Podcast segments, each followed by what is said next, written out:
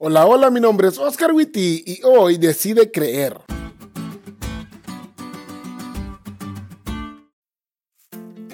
Feliz semana, chavos. Espero ya estén comiendo. Si no sabes de qué te estoy hablando, significa que te saltaste el Día Mundial de Ayuno y Oración. Muy mal, ¿eh? Pero bueno, este podcast no es para regañarte por no unirte a los planes de la Iglesia Mundial, sino para que estudiemos la lección. Así que comencemos. El texto para memorizar de esta semana está en Primera a los Tesalonicenses 2.13 y dice, por lo cual también nosotros sin cesar damos gracias a Dios de que cuando recibisteis la palabra de Dios que oísteis de nosotros, la recibisteis no como la palabra de hombres, sino según es en verdad la palabra de Dios, la cual actúa en vosotros los creyentes.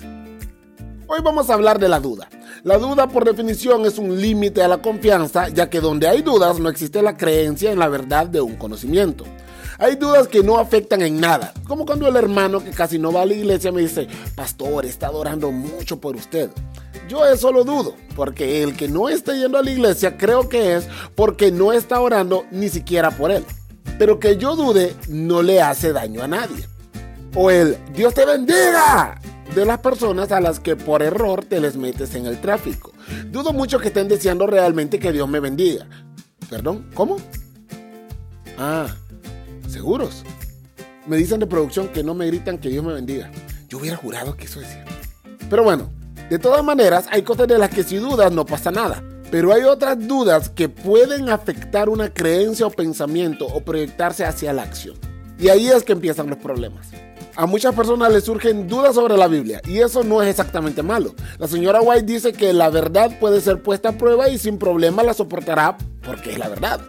Pero una cosa es que te surjan dudas sobre alguna historia de la Biblia y otra muy diferente es tener dudas sobre la divinidad de la Biblia o su injerencia en todos los asuntos humanos. Como cristianos debemos saber que la Biblia fue escrita por hombres, pero inspirada por Dios. Eso quiere decir que nació en la mente de Dios. Por consiguiente, lo que necesitamos para una interpretación adecuada de la Biblia es acercarnos a la Biblia con fe, no con escepticismo ni dudas metodológicas, y confiar que el Dios que inspiró las escrituras las inspiró para nuestro bien.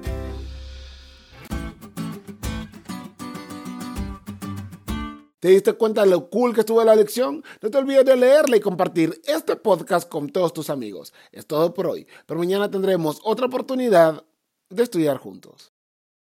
Postdata. El próximo Día Mundial de Ayuno y Oración es el sábado 4 de julio. Si este se te pasó, esperamos que ese no se te pase. Bye.